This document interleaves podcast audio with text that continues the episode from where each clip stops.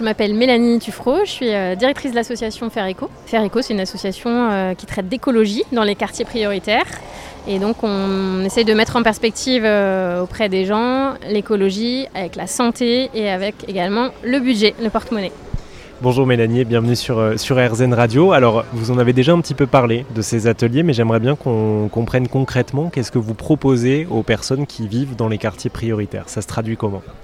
Alors l'idée déjà c'est de, se réapproprier aussi l'écologie parce que c'est un, sujet qui est important pour, euh, pour les gens qui vivent dans les quartiers populaires euh, parce qu'ils sont euh, premiers concernés en fait, c'est les premières personnes qui sont impactées.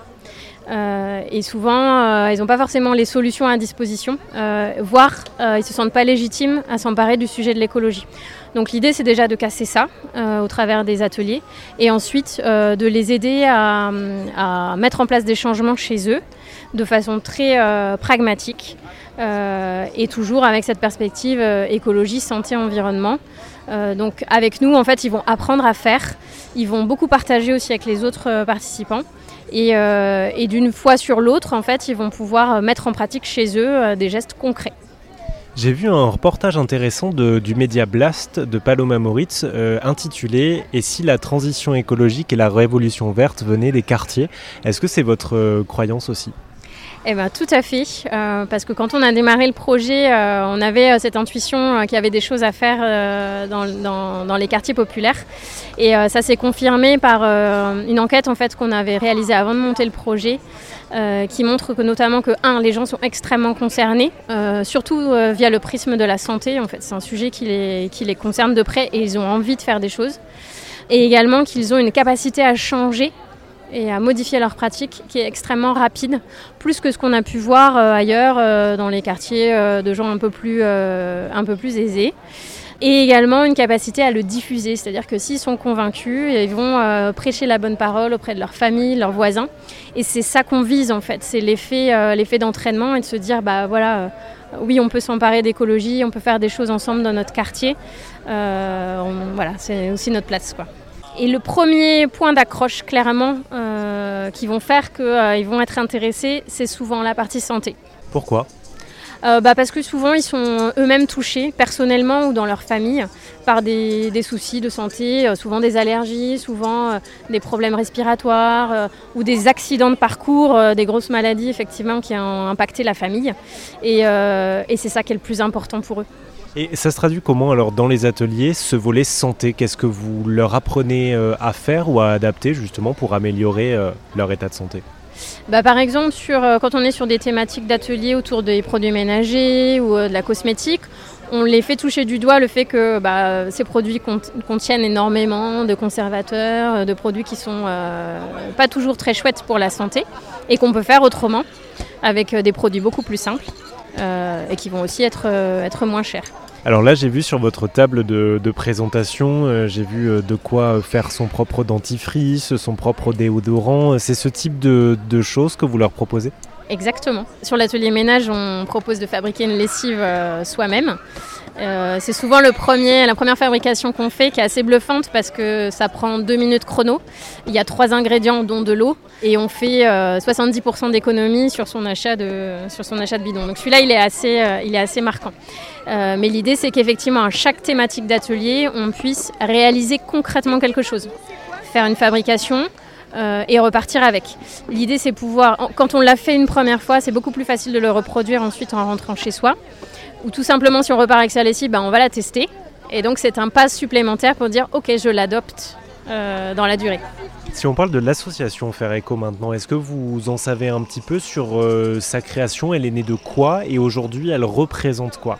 Elle est née d'une envie euh, donc de, Cédric et moi, qui sommes les deux cofondateurs de l'association, d'un projet de reconversion professionnelle aussi et d'une envie de, contribuer d'une autre façon aux, enjeux, euh, aux enjeux qui sont importants pour nous, dont l'écologie.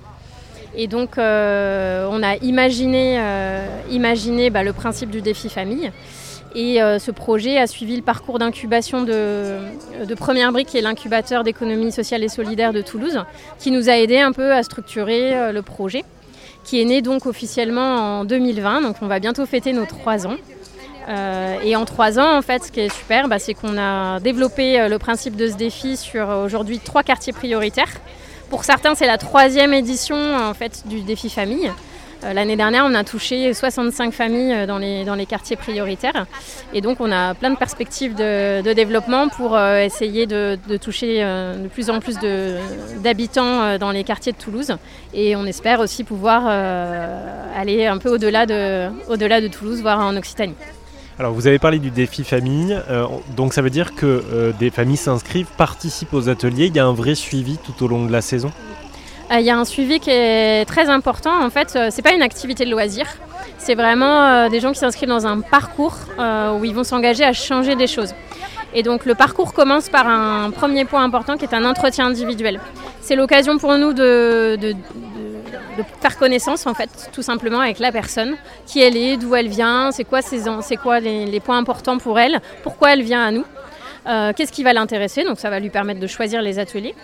Et puis euh, ça permet aussi pour nous de légitimer la parole autour de l'écologie, donc de dire voilà, ils ont leur place et, euh, donc c'est un premier point de contact. Ça va aussi nous permettre de faire le point zéro, puisqu'on va refaire un entretien à la fin du parcours et là on verra en fait les gestes qui ont été adoptés, les difficultés qu'ils ont eues euh, et comment est-ce qu'ils vont faire après le défi.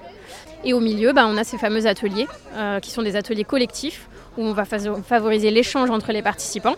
Euh, et on va les aider du coup d'un mois sur l'autre à mettre en pratique et à essayer euh, des nouvelles choses.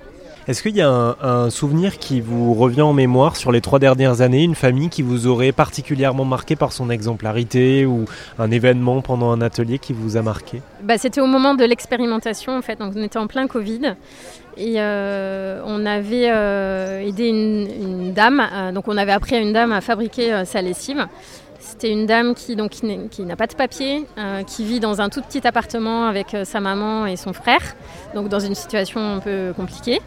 Euh, et comme on était en plein Covid, on avait décidé de faire des ateliers à domicile. Donc on lui a appris à faire la lessive chez elle avec ses propres ustensiles. Donc ça c'était aussi chouette parce qu'on s'est adapté en fait à, ses ustensiles, à ce qu'elle avait à disposition.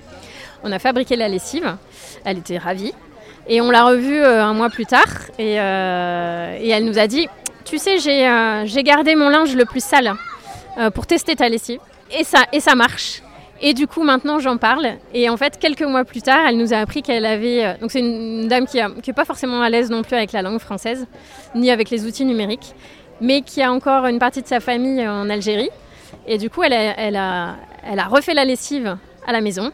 Elle s'est pris en vidéo et elle a envoyé la vidéo à sa famille, à ses sœurs, pour qu'elle puisse le refaire. Et ça, c'est vraiment. Euh, donc, on était à la phase d'expérimentation. C'est vraiment un exemple de. Voilà, en fait, si on leur montre que c'est facile, euh, s'ils sont convaincus, ils l'adoptent tout de suite et ils le diffusent. Et je trouve que c'est un merveilleux exemple. Merci Mélanie, je rappelle votre association Faire Eco. Moi je vous mets toutes les infos évidemment sur euh, rzn.fr. Merci. Merci beaucoup.